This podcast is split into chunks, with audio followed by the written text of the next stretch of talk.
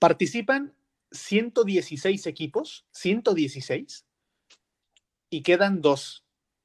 Uno de ellos el Barcelona y el Athletic de Bilbao, que va a jugar dos finales de Copa el mismo mes, en abril. Hoy, dos temas sobre la mesa, Juan Lorenzana, Juanjo Rueda, la Copa del Rey y por añadidura, el despapalle que se trae el Fútbol Club Barcelona de cara a las elecciones presidenciales el próximo domingo, 7 de marzo. De momento, un expresidente que durmió en el calabozo y una investigación por parte de la policía en Cataluña, los Mossos de Escuadra, por el famoso Barça Gate. Pero vamos por partes. ¿Cómo estás, Juanjo Rueda, Juan Lorenzana? Muy buenas. Bien, Dani, Juan. Oye, parece película de ficción lo que acabas de describir, ¿eh? Pero es la pura realidad.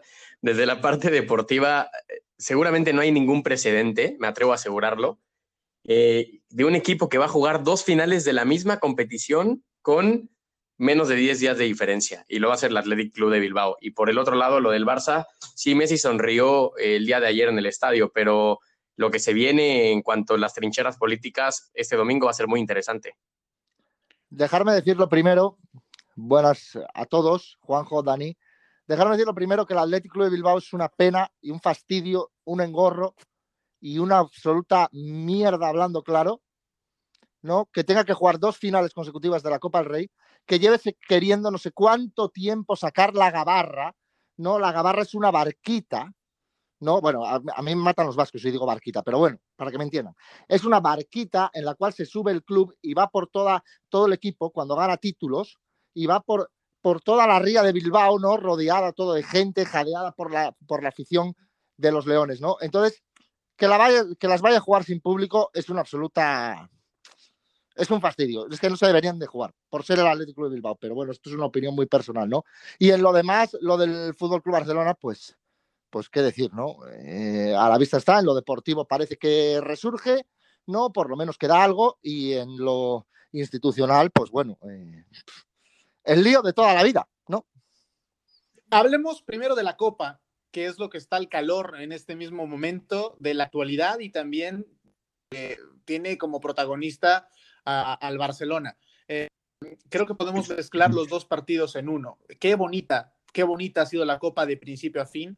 Ojalá que las dos finales, la del año pasado que se pospuso por la pandemia entre el Athletic eh, Club de Bilbao y la Real Sociedad, y la del Athletic de Bilbao y el Fútbol Club Barcelona, em, sean, sean esa. Hagan mucho más redondo, fino y perfecto el círculo de esta Copa del Rey que desde hace que dos años cambió el formato, eh, partidos únicos, incluyendo a todas las categorías. Y esto hizo que la competencia, Juan, eh, al menos tuviera ese toque extra de espectacularidad, ¿no? Que equipos incluso de la segunda B, la tercera categoría en España, pudieran pelearle de tú a tú a los monstruosos. Es cierto, ¿eh? Hasta que juegan una fase de 16 avos de final, pero entre medias, medianos y pequeños, ya se han visto las caras hasta que llegan a, enfrentarse a los equipos de primera división. Es, es, bonita esta cara de la Copa.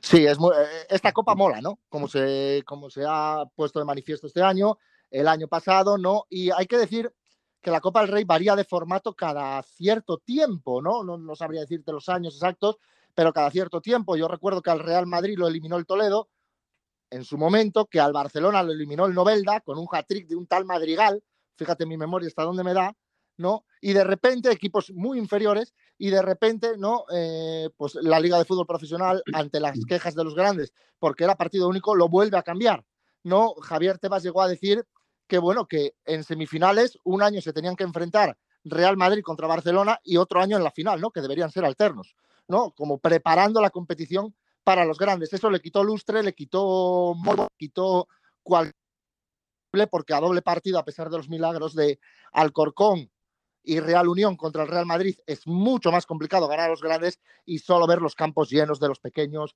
cómo la afición se ilusiona por un día, cómo ese día la taquilla del club pequeño eh, hace que el club sobreviva mínimo esta temporada, ¿no? Esa temporada que le toca jugar contra el grande, esa lotería, ¿no? De Navidad, muchas veces coincidente por fechas, hace que sea mágica la Copa, ¿no? Y este partido único refleja eso, ¿no? La magia de esta competición, que por cierto, dejarme decir una cosa el partido de la, final de la Copa del Rey, siempre en este país, en España, se consideró el partido más bonito del fútbol español, así que no será por, por cualquier cosa, ¿no?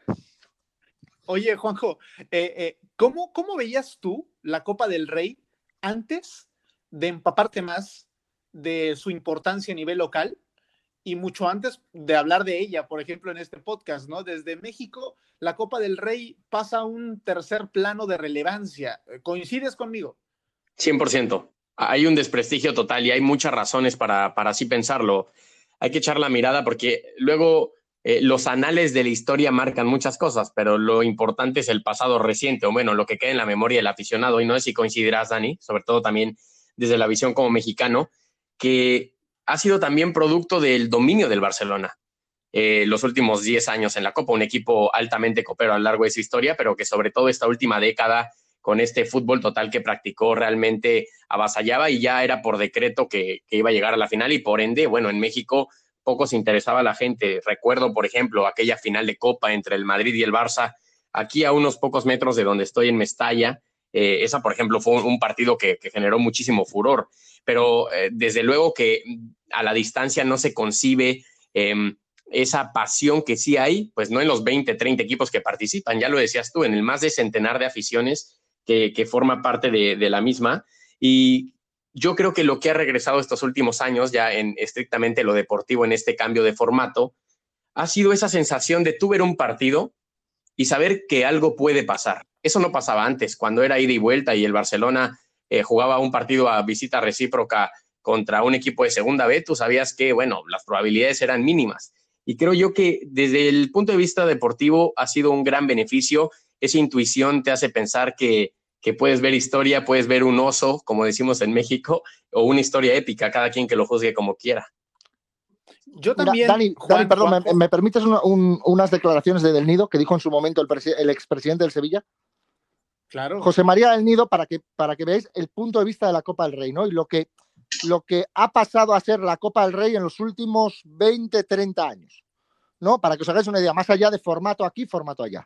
José María del Nido le llegaron a preguntar, yo no recuerdo si fue antes de una final o tal, creo que sí, y le llegaron a preguntar que, oye, ¿y es importante ganar la Copa del Rey o prefiere usted meterse en Champions? No, en esa ocasión el cuarto clasificado, como ahora. ¿No? Y José María del Nido dijo, para mi club es mejor quedar cuarto que ganar la Copa del Rey. No, eso habla de el poderío económico que tiene el premio de la Copa del Rey como tal, ¿no? Y los ingresos económicos que genera quedar cuarto y meterse en la Champions League, que ya hemos hablado mil veces, ¿no? De, todo el imperio económico que es, ¿no? A través de la UEFA. Entonces, creo que eso es lo más relevante. Ahora mismo, si quedas cuarto, eh, para un equipo le viene mejor económicamente hablando que ganar la Copa del Rey. Y eso es una pena porque debería ser al revés. Debería ser mayor prestigio ganar un título que quedar cuarto. En México las historias de la Copa nos pillan, nos agarran lejísimos, porque desde la reinstauración de la Copa México, ahora llamada Copa MX, que fue en el 2012, 2013, la Copa había dejado de existir durante casi 10, 12 años. O sea, en el 97 fue la última vez que se dejó de jugar una Copa en México, una Copa rebautizada en el 32 y era un, trofeo recurrente en las vitrinas de muchos clubes, incluso de un perfil, de un perfil bajo. Por ejemplo, el, Puebla era un equipo auténticamente copero, más allá de las dos ligas que tiene. E, e, el América es el club que también tiene más copas con seis. Eh, las Chivas es un equipo que jugó 12 finales de copa. Eh, eh, el Atlante, hoy desaparecido en, divisiones inferiores en México, es el club que más veces participó en una Copa México con 51 apariciones. toda esta ola copera mexicana se nos ha hecho vieja. Por lo tanto, cuando perdemos de vista lo nuestro, tampoco somos capaces de dimensionar la envergadura de las copas en el viejo continente, pero particularmente esta, que al tener un título noble eh, es un poco más redonda, ¿no? Ha, cambiado muchas veces de nombre, pero desde la instauración de la Copa del Rey, eh, el, el, bombo que ha adquirido también a nivel transatlántico es un, poco, es un poco mayor. Y es cierto que hay muchos clubes de abolengo como el Barça, el Madrid, que la han jugado de manera reiterada. Y una vez más, el Barcelona se demuestra que la historia de ese club eh, no puede contarse sin la épica eh, eh, el, don, el don que tiene este club para poder llegar a esas finales a como dé lugar, independientemente de las circunstancias, como lo hizo en el Camp Nou contra el Sevilla hace unos días. Me gusta la reflexión, Dani, porque es muy cierto, ¿no? Y aquí yo creo que en España particularmente, y Juan no nos dejará mentir, la copa es ese dulcecito para los, mm, los amantes de lo tradicional o de lo clásico en el fútbol español, ¿no? Es eso que queda, incluso eh, la identidad gráfica comparándolo con la liga, eh, donde está más abierta las luces, al cambio de logos, a ser un poquito más, eh, incluso hasta atrevido en las transmisiones, se queda en, de lado, si lo ponemos en comparación con la Copa del Rey, siempre un poco más tradicional, un poco más, menos arriesgada y aventurada. Y, bueno, esto traducido en, ejemplos muy superficiales, pero quiero decir, eh, la Copa del Rey aquí es tan importante, tan importante en el ejemplo del Athletic Club de Bilbao, que si el Athletic que prometió desde 1984, en aquella temporada del doblete, no volver a sacar esa gabarra de la que hablaba Juan, eh, la sacaría si es campeón de Copa del Rey, no necesariamente que sea campeón de liga.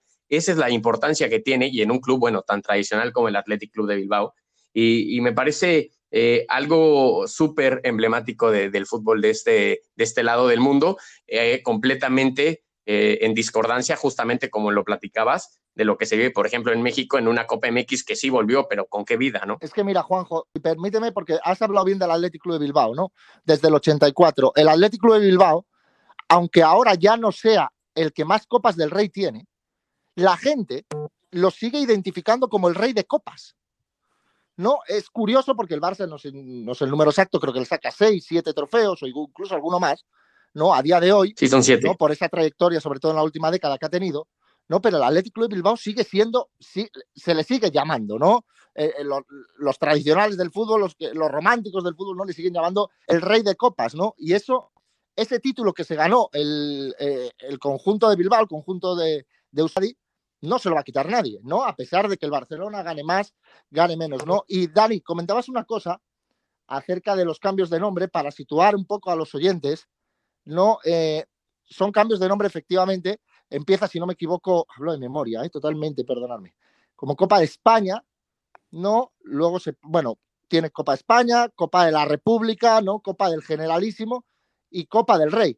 No, incluso el Barcelona, en esta época hipersensible que vivimos, hizo un día en la página web un truco, ¿no? Que no metió las copas del Generalísimo, porque como era del Generalísimo, ¿no? De Francisco Franco, el dictador, ¿no? Pues no las metió y hizo ahí un truco que les cambió el nombre cuando no, ha ganado copas del Generalísimo, ¿no? De hecho, una de las mayores goleadas de la Copa del Rey, de lo que es la competición de la Copa del Rey, Copa del Generalísimo entonces fue el Real Madrid que le metió 11-1 al Barcelona. Después de este dato ya te dejo preguntar otra cosa. A ver, para, para, para situar, ¿no? Eh, ha cambiado una, dos, tres, cuatro, cinco veces de nombre desde 1903 que se juega esta copa. El Campeonato de España Copa de Su Majestad el Rey se llamó así durante 27 años. Luego se llamó el Campeonato de España Copa de Su Excelencia el Presidente de la República, que es la Copa de la República. Luego vino a llamarse Campeonato de España Torneo Nacional de Fútbol. Luego el Campeonato de España Copa de Su Excelencia el Generalísimo, la que ya también eh, explicaba Juan. Y terminó llamándose desde el 77 a la fecha el Campeonato de España Copa de Su Majestad el Rey. Y por poner eh, también le, por ponerle números a, a, los títulos ganados por los clubes en España, el Barça tiene 30, el Athletic tiene 23 y de ganar posiblemente las dos finales en abril, pues llegaría a 25. Tiene esas dos oportunidades. Antes de escuchar el aporte de, Juanjo, yo también quiero lanzarle una pregunta a Juan. Em, incluso dos en una. Parece que la Copa hace soñar a muchos clubes, aunque no aspiren a nada, es mi sensación. Y la segunda, ¿por qué hay clubes netamente coperos y clubes que ni siquiera se inmutan en hacer el esfuerzo por competir en ella? Te tocó la patata lo del Mirandés, ¿no? El año pasado. Sí. Lo del Mirandés. El Mirandés es el mejor ejemplo, Juanjo, eh, para que los que no lo sepan, estuvimos eh, Dani y yo en Miranda de Ebro, ¿no? Y el Mirandés es un equipo que desde los últimos 10, 15 años se ha hecho copero, ¿no? Que es una palabra eh, que, como bien dice Dani, pues, a ver cómo lo explicamos, ¿no? Ser copero, tener ADN copero, quiere decir que, nunca te rindes, ¿no? Que, que en el minuto 88 eres capaz de dar una vuelta a una eliminatoria no porque sí, porque es ese ADN, igual que el Real Madrid en la Champions, ¿no? Pues en eso mismo es, por ejemplo, el Mirandés, es el Athletic Club de Bilbao, lo hemos visto esta Copa del Rey, en qué minutos ha logrado los goles, cómo ha logrado los pases, ¿no? Incluso el año pasado logra con el Elche un pase en, en, penaltis tremendo, ¿no? Eh, eso es el ADN copero, ¿no? El, el no sé, el no, no rendirse, no quiero decirlo otra vez, hombre, pero no sé cómo explicarlo, o sea, porque es inexplicable. Es que al final el Real Oviedo, por ejemplo, poner mi equipo, el Real Oviedo no tiene un ADN copero ni nada que se le parezca. El Real Madrid no tiene ADN copero. De hecho, pierde la famosa final del centenariazo, ¿no? centenario, ¿no? Que se juega en, el Bernabéu contra el Super Depor, aquel Super Depor maravilloso, y le gana el Depor 1-2, ¿no? Entonces, el Real Madrid no tiene ningún ADN copero ni nada que se le parezca. En la Copa del Rey, en la Champions sí. Eso es.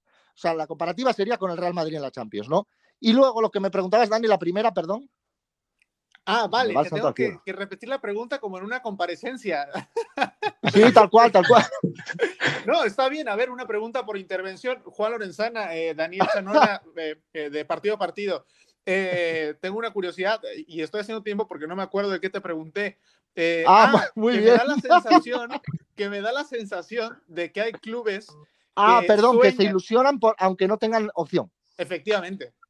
Eh, ¿Cómo qué clubes? ¿A qué clubes te refieres exactamente? ¿A los pequeños o a los de primera? Pero es que en tu misma respuesta, eh, la última que has dado, ya me la diste, porque es cuestión de prioridades. Es decir, si yo en Madrid aspiro a competir en Europa y a ser el monarca continental, igual y no me esmero tanto en competir por la Copa. En cambio, clubes de un perfil medio-bajo, Athletic de Bilbao, sí, históricos, pero sin los reflectores encima, saben que, o el Sevilla mismo, pudiendo clasificarse como quinto, sexto, cuarto en la liga pueden competir por Europa y aún así los esfuerzos le dan para seguir compitiendo en torneos locales como la misma liga o la Copa del Rey. O sea, esa es mi interpretación. Y claro, los equipos de segunda B porque sueñan con enfrentarse en 16 avos de final a cualquier equipo de la élite en España. Eh, eh, Correcto. Por yo, eso. yo permíteme, Dani, que crezco, cuando yo nazco, había una competición en Europa, se llamaba la Recopa de Europa. Esa competición la jugaban todos los campeones de Copa ¿no? O sea, el campeón de Copa iba a Europa, ahora se va a Europa League, ¿no? Pero antes iba a la Recopa de Europa, que era un título importantísimo, ¿no? Quizá eso y el que entrara pocos equipos a la Champions, ¿no? A la Copa Europa, hacía que la Copa del Rey fuera un título todavía mayor, ¿no? Primero por componente económico y segundo por componente de prestigio, ¿no? Como ya hemos hablado. Sin embargo, eso que tú bien dices, ahora Real Madrid y Barcelona dicen, bueno, pues vamos a ver cómo se nos da la Copa, ¿no? El ejemplo del Barça de Kuman este año, ¿qué, dijo Kuman y qué piensa Leo Messi, qué piensa todo el vestuario del Barça? Que dicen, oye, la Copa es el título que más a mano tenemos. Si queremos salir vivos de esta temporada, vamos a ganar la Copa. Y la ganan, y a lo mejor la ganan. No, es una tabla de salvación ahora mismo para el Barcelona. Igual que lo fue el primer año de Mourinho para el Real Madrid. Dijo, a por la Copa del Rey porque la liga es imposible pillar a este monstruo de Guardiola llamado Barcelona y entonces lo utilizan como tabla de salvación. Para el Atlético de Bilbao es la mayor de las ilusiones, esa es la mayor de las ilusiones. Para la Real Sociedad no te quiero ni contar. Para equipos como el Sevilla, a pesar de que tenga seis Europa League, no te quiero ni contar. Para el Betis, para el Valencia incluso, que la ganó con Marcelino hace dos años, ¿no?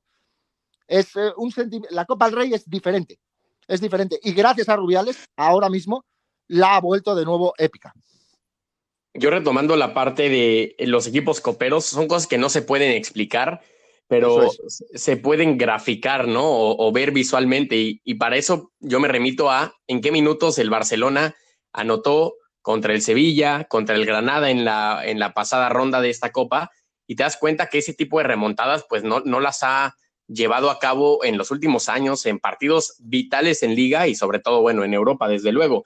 Y luego hay otros que palman, ¿no? Como el Real Madrid, que tampoco es con el afán de ser repetitivo. Dani, tú eres del 93, ¿no? Desde entonces el Madrid ha ganado tres Copas del Rey, 29 ediciones. O sea, Punto final. hagámonos más a la idea que una vez cada 10 años, el equipo más grande del mundo, eh, a nivel palmarés, gana una Copa del Rey, que, en la cual participa todos los años. Ahí te empiezas a dar cuenta de que, además de Laura, es el tema de las prioridades, ¿no? Que, que no hace mucho sentido retomar eso porque ustedes ya lo explicaron lo explicaron muy bien. Lo, que es eh, muy cierto es que, que, la Copa, dirían aquí, está, está muy guapa. Y, la verdad es que qué bueno, creo que es un cambio que seguramente luego vendrán más, pero que ha venido bastante la Copa que también le vendría al Barcelona, al menos para lavarse la cara, señores, un club, un club señala la magistrada en cuestión que podría verse perjudicado, y esto es delicado, por delitos de administración desleal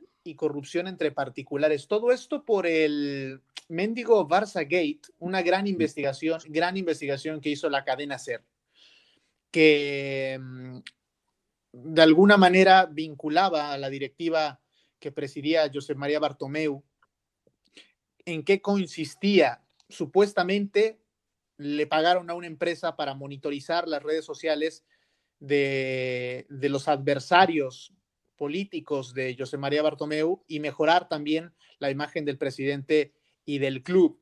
una investigación que se abrió desde hace aproximadamente, va a ser un año, dentro de unos dos meses, que la lleva la policía catalana, los Musos de Escuadra.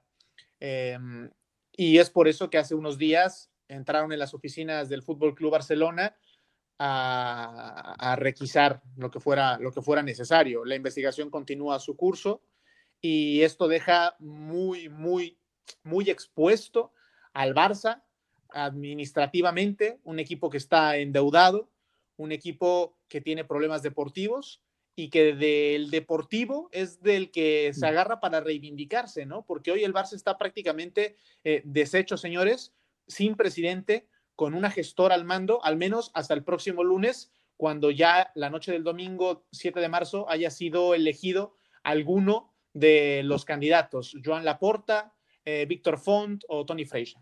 Ya describes bien, Dani, la situación política del Barça, un equipo que, o mejor dicho, una organización que eh, ha estado acostumbrado ¿no? a, tambaleos políticos eh, a diestra y siniestra a lo largo de su historia.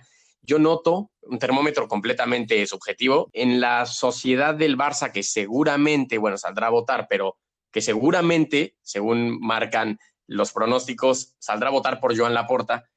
Noto una, una moción de eh, ilusión, ¿sí? si cabe la palabra, pero la realidad de las cosas es que el despacho está está completamente dolido. Vamos a ver si, si esta losa que ya viene cargando a nivel directivo, a nivel económico el club, es capaz de revertirla a un tipo, sí, con muchísimo carisma, con un eh, antecedente que es al cual obviamente se afirma porque fue brillante, el mejor en la historia del club y, que deja, eh, insisto, mucha ilusión en la gente. Luego, siempre se dice que la teoría va a ser siempre más fácil que la práctica y en esta ocasión creo que eh, va sobre esa misma línea, ¿no, Juan? Sí, el Barça está herido de muerte, herido de muerte, pero no lo van a dejar morir. No es demasiado grande la institución, es demasiado importante para, para Cataluña, para España, para el fútbol, ¿no? Que no la van a dejar morir, creo yo. Ahora veremos las consecuencias que tiene esto, ¿no? Pero es cierto que si hay alguien que puede salvar esto, salvarlo o empezar a reconducirlo, es Joan Laporta, que eh, para mí es el mejor presidente que ha tenido el Barcelona, nunca, por encima incluso de Núñez. Eh, para mí es un, tipo que llegó a la presidencia y coincide con la mejor cantera, es cierto, con los mejores jugadores, pero él es el que, el que forma todo ese equipo y tenía a todos contentos, ¿no? Luego tendría broncas con uno, con otro, ¿no? Pero ese carisma del que hablabas, Juanjo, ese, ese saber estar, ese, e, e, ese picante, ¿no? Que le pone también, porque la porta a mí me recuerda a los presidentes de, de antaño, ¿no?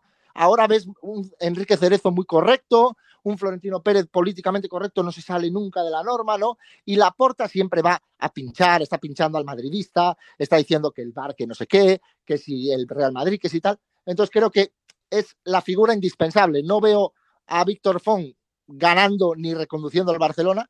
Me gustaría ver a Tony Freisa, que me parece una figura muy interesante en el barcelonismo. Me encantaría verlo de presidente, lo que pasa que, bueno, si tengo que mojarme y tengo que decir un favorito, yo para mí es Joan Laporta, que me encanta, y creo que es el único capaz de reconducir esto, igual que es el único capaz de convencer a Messi en una suposición que se quede, ¿no? Pero el Barça está herido de muerte muy grave, muy grave, está en la UCI. La UCI es la unidad de cuidados intensivos. Eh, diríamos en México que estaría como en, emergencias, en urgencias, ¿sabes? Pero es un término, es un acrónimo muy, muy mm. usado aquí en, España, la UCI. Eh, si tomamos el termómetro por, por el número de firmas recabadas, Joan Laporta parecería que si fuera, mm, es un ejercicio muy simple y burdo, ¿no? Eh, proporcional al número de socios, pues ganaría las elecciones, ¿no? Laporta obtuvo 9.600 avales válidos Víctor Font reunió 4.400 y Tony Freixa 2.600. Eh, tal parece que este puede ser incluso el orden en que termine el cómputo electoral la noche del, la noche del domingo. Em, hay muchas cosas por las que, en las que difieren los tres candidatos y otras en las que particularmente coinciden. Eh, todos quieren intentar que el Barcelona no se convierta em, en una sociedad anónima deportiva. Eh, dicen que es urgente la implementación de medidas para resolver la deuda, el control de gastos. Em, Víctor Font habla de que quiere implementar un plan de choque durante los primeros 100 días de mandato para evitar que, que haya un cambio de propietario real en el club. Eh, lo mismo coincide Tony Freixa, que, bueno, Tony Freixa es uno de los candidatos más frontales contra la estrategia de Laporta en la gestión del equipo hace ya algunos años. Digamos que en el uno a uno es el careo mucho más intenso. Eh, es cierto que hoy eh, quizás el proyecto que puedan ofrecer involucra a otros personajes del mundo del fútbol, hay algunos proyectos que, hay algún proyecto que involucra a Jordi Cruyff, a Xavi Hernández, se habla también de que puede haber incluso alguna vinculación eh, de Rafa Márquez, el central mexicano, y así podríamos mencionar a muchos nombres que a lo largo de este tiempo han mostrado su apoyo a X candidatura. Lo que sí es cierto es que al Barça le llega esta elección más tarde de lo esperado, por la pandemia se postergó hasta estas fechas y sí que eh, la reestructuración del Barça nos hará ver a un Barcelona mucho más discreto al menos durante los próximos dos años. Sí, y sobre todo una cosa, Dani, sobre todo que yo creo que más allá de figuras como las que has mencionado, Xavi, Jordi Cruz, etcétera, creo que el presidente del Barça primero tiene que salir elegido, segundo, sentarse en la silla de mando y tercero, empezar a hacer cuentas. ¿no? Y a partir de ahí, es que igual no les da ni para traer a Xavi, ¿no? Es un ejemplo. No, es un ejemplo pero igual no les da para traer a nadie o para, para empezar a reestructurar o tienen que empezar a vender, ¿no? Eh, eh, la situación del Barça es muy delicada, mucho más de lo que yo me imaginaba. Y creo que el presidente lo primero que tiene que hacer es hacer las cuentas. No le van a salir. A partir de ahí, ¿cuál es el déficit y desde dónde se puede empezar a construir? Uf, situación muy complicada. Yo no me presentaría. Desde luego, por lo que representa el argentino, perdón, Dani, pues los tres candidatos apuestan en su discurso político por, por retener a Messi, ¿no? Por detener al, astro eh, culé. Pero por otro lado, cuando se habla de Xavi, cuando se habla de otro tipo de entrenador, creo yo que el que ha ganado kilómetros y un poco de credibilidad, no sé qué piensen, es Ronald Koeman a la hora de, de que sea quien sea que llegue al mando y luego, bueno, falta todavía la etapa más importante de la temporada. Y si esto se descarrila, sabemos a dónde va a ir a parar el holandés. Pero pienso que que eh, el, entrenador, quien fuera mito cuando jugase con el Barcelona, ha ido ganando terreno y tiene una posibilidad real de permanecer en su puesto. Lo dijo ayer en rueda de prensa, tras el partido, o sea, lo dijo tras, el, tras la semifinal que ganaba con el Sevilla, dijo que era un, partido muy importante, una victoria muy importante para él, para él, ¿no? Y precisamente por, por donde tú estás tirando, ¿no? Por esa seguridad en el puesto, entre comillas, seguridad en el puesto, siempre del entrenador, ¿no? Y más con un, con un proceso electoral abierto, pero eh, esa seguridad en el puesto que le da, decir, eh, si te gano un título, a ver cómo me quitas de aquí, ¿no? Con la, temporada mm, Joan Laporta dice que hará todo lo posible por retener a Messi, cree que su amistad, su amistad es el único que puede, creo. Con, con Messi podrá asegurar la continuidad del argentino más allá de un proyecto deportivo. Víctor Font opina que Xavi Hernández es el único capaz de poder convencer a través de un proyecto deportivo a Leo Messi de quedarse, no por eso darle aire a Ronald Koeman, al contrario, le brinda el apoyo y no pensaría en quitarlo, sino incluir a Xavi en la planeación deportiva del equipo, no en la dirección técnica. Mientras tanto, Tony Freixa ha dicho que ni siquiera Leo Messi puede estar por encima del club. Es decir, cada uno sí coincide en que Messi es importante, pero la prioridad es la salvación económica del club y que si en algún momento hay alguna posibilidad de que Messi se vaya y deje algún beneficio, ya se verá. Eh, por lo pronto, eh, la próxima semana ya estaremos hablando de que hay un nuevo presidente del Fútbol Club Barcelona y de que el Barça, mal y de malas, va empatado con el Real Madrid en Liga. Em, eh, juega una final de Copa, ¿saben? Y todavía aparentemente está vivo en la Champions. ¿Por qué? Porque es que esto es importante. Cuando el Barcelona remonta al Paris Saint Germain en hace cuatro años, lo hace perdiendo 4-0, sí, en el Camp Nou, con gente, con, con otras circunstancias. Luis Suárez, con un Neymar espléndido. Y con Neymar. En la historia, el Barça había remontado un marcador por diferencia de cuatro goles. Bueno, ahí lo hace. Ahora la diferencia es de tres, en un Parque de los Príncipes vacío, que al estar vacío da la sensación de que es el mismo estadio en todos, en todos los países, ¿sabes? Por la uniformidad que a veces ofrece esta competición europea. Y, claro, con la baja de Gerard Piqué, ¿no? Pero bueno, si alguna esperanza tiene el Barça de sobrevivir es eso y que llega también en un muy buen momento en liga y como finalista de Copa. Eh, señores, conclusiones finales. Juanjo. Primero te digo que tu sobrevivir me recordó a nuestro primer capítulo, al igual que la Copa del Rey. La, Copa del Rey, porque hablamos del Alcoyano en aquel momento que eliminó al Real Madrid, y el sobreviviré porque escuchamos esa voz melódica de Juan a la hora de cantar. Eh, no se me ocurre una mejor conclusión que esa. Ya tendremos más noticias con lo del Barcelona y seguramente que lo platicaremos.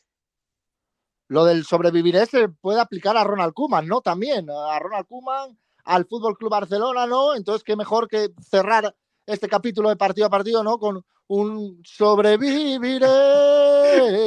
Yo lo dejaría ahí. Ahora, ahora te dio de un falsete más, más grande que la otra vez, ¿eh? Me gustó. ¿Has visto, no? Que juego de, de, tonos, de tonos, de voces. espectacular. ahí un poco, un poco andaluz, un bien. Me gusta, me gusta. Yo no voy a Tengo más voz de Sabina, pero ha sido, ha sido, redondo. Lo que sí es que la próxima semana ya nos escucharemos hablando precisamente de, de esto. El Barça volverá a ser tema y veremos qué futuro tiene la UEFA Champions League. Señores, eh, merci beaucoup y hasta la siguiente eh, semana en partido a partido.